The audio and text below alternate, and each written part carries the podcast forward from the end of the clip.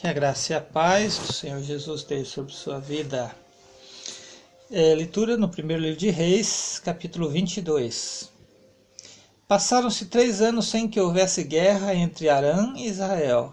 No terceiro ano, Josafá, rei de Judá, foi visitar o rei de Israel. Este, este disse a seus próprios ministros: Vocês sabem que Ramote de Gaalade nos pertence e nós não fazemos nada para não fazemos nada para recuperá-la das mãos do rei de Arã. Então o rei de Israel disse a Josafá: Você quer vir comigo para guerrear contra Ramote de Galade? Josafá respondeu ao rei de Israel: Você e eu, seu exército e o meu, sua cavalaria e minha somos todos um só. E acrescentou: Consulte antes o oráculo de Javé. O rei de Israel reuniu os profetas, cerca de quatrocentos homens, e lhes perguntou: Devo atacar Ramote de Gaalade ou não? Eles responderam: Pode ir, porque Javé entregará nas mãos do rei. E então Josafá perguntou: Por acaso não existe aqui um outro profeta de Javé para que possamos consultá-lo? O rei de Israel respondeu a Josafá: Existe ainda um é Miqueias, filho de Genla, através do qual podemos consultar Yahvé. Mas eu não gosto dele, porque nunca me profetiza coisas boas, mas só desgraças.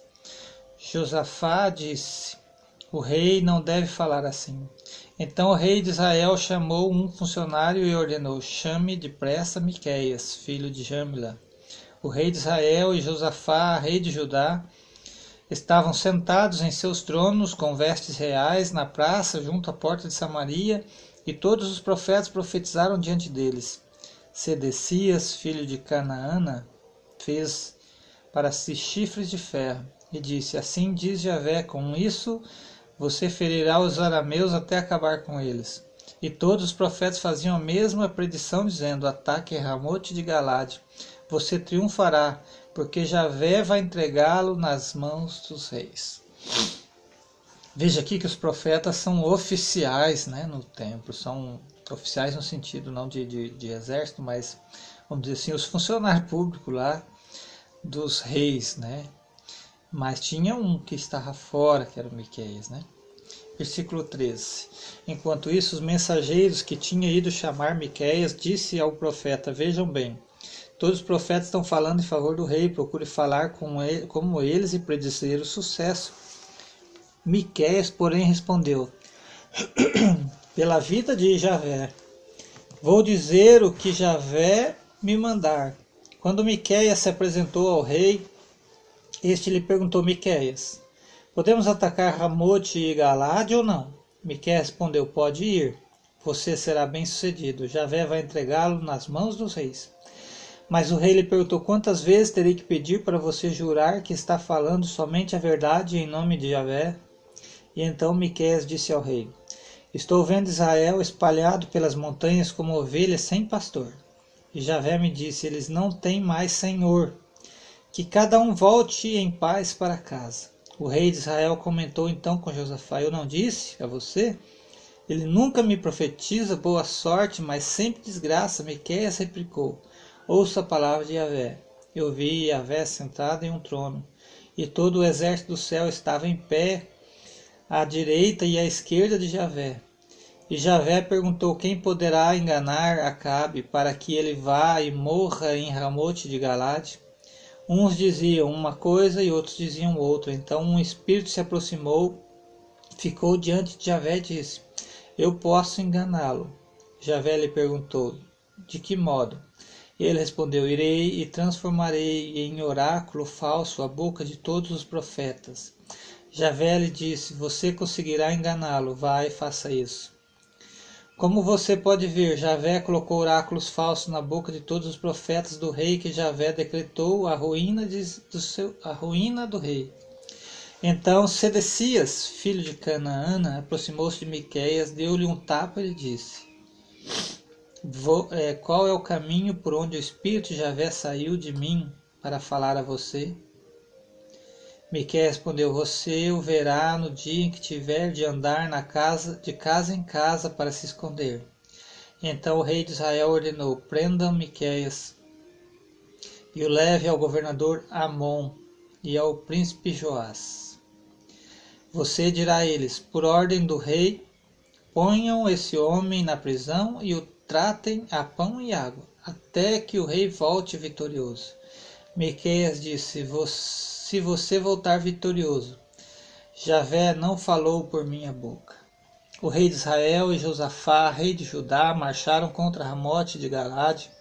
O rei de Israel disse a Josafá: Vou me disfarçar antes de entrar em combate, e você, você, porém, vá com a sua roupa. O rei de Israel se disfarçou e foi para o combate. O rei de Aram tinha ordenado aos comandantes dos carros que não atacassem a ninguém, nem pequeno nem grande, mas somente o rei de Israel. Quando os comandantes dos carros viram Josafá, comentaram: Esse é o rei de Israel. E se lançaram contra ele, mas Josafá deu um grito de guerra e os comandantes dos carros viram e ele não era o rei, que ele não era o rei de Israel e pararam de persegui-lo um soldado atirou com um arco ao acaso e atingiu o rei de Israel numa brecha da couraça. O rei disse ao condutor de seu carro: Dê a volta e tire-me do campo de batalha, porque estou ferido. Mas, nesse dia, o combate se tornou mais violento, de modo que seguraram o rei de pé sobre o seu carro e diante dos arameus, e ele morreu ao entardecer. O sangue de sua ferida escorria no fundo do carro. Ao pôr do sol, um grito correu pelo acampamento. Cada um volte para sua cidade para sua terra. O rei está morto. E levaram para Samaria e aí o enterraram. Levaram o carro da. Levar, versículo 38. Ó. Levaram o carro na piscina de Samaria. Os cães lamberam Lavaram, lavaram o carro na piscina de Samaria. Os cães lamberam o sangue dele e as prostitutas aí se lavaram como Javé havia anunciado. O resto da história de Acabe e do que ele fez, o palácio de Marfim e as cidades que construiu, tudo está escrito nos anais dos reis de Israel. Acabe morreu e seu filho Acosias lhe sucedeu ao trono. Josafá, filho de Asa, tornou-se rei de Judá no quarto ano do reinado de Acabe, rei de Israel. Quando subiu ao trono, Josafá tinha 35 anos, reinou durante 25 anos em Jerusalém. Sua mãe se chamava Zuba, filha de Selac.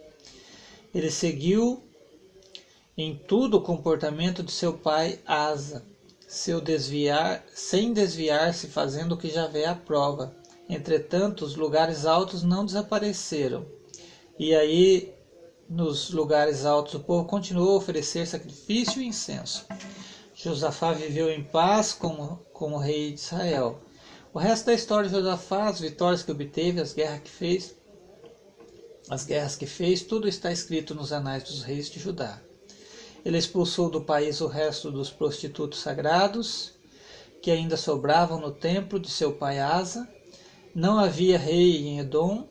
O rei Josafá construiu navios de Tarsis para ir a Ofir em busca de ouro, mas não pôde fazer a viagem porque a frota naufragou em Azion Gaber. Então Acosias, filho de Acabe, disse a Josafá: Meus homens poderiam ir nos navios com seus homens. Josafá, porém, não concordou. Josafá morreu e o enterraram com seus antepassados na cidade de Davi, seu antecessor. E seu filho Jorão lhe oferece, sucedeu o trono. Acosias, filho de Acabe, é, subiu ao trono de Israel, em Samaria, no ano 17 de Josafá, rei de Judá. E reinou dois anos sobre Israel. Fez o que Javé reprova, imitando o comportamento de seu pai e de sua mãe, e o exemplo de Jeroboão, filho de Nabate, que levou Israel a pecar prestou culto a Baal, adorou, provocando a ira de Javé, o Deus de Israel, exatamente como seu pai tinha feito. Que Deus abençoe sua vida com esta leitura, em nome de Jesus. E terminamos aqui a leitura do primeiro livro de Reis. E essa história, né? Continua no segundo livro de Reis, a história dos reis de Israel, né? É, personagem que marca aqui essas, essas leituras é a vida de Elias e de Eliseu, né? No meio dessas tramas. Então, proclamar a palavra de Deus em meio a turbulências é a nossa missão neste tempo. Deus abençoe sua vida com esta leitura no nome de Jesus.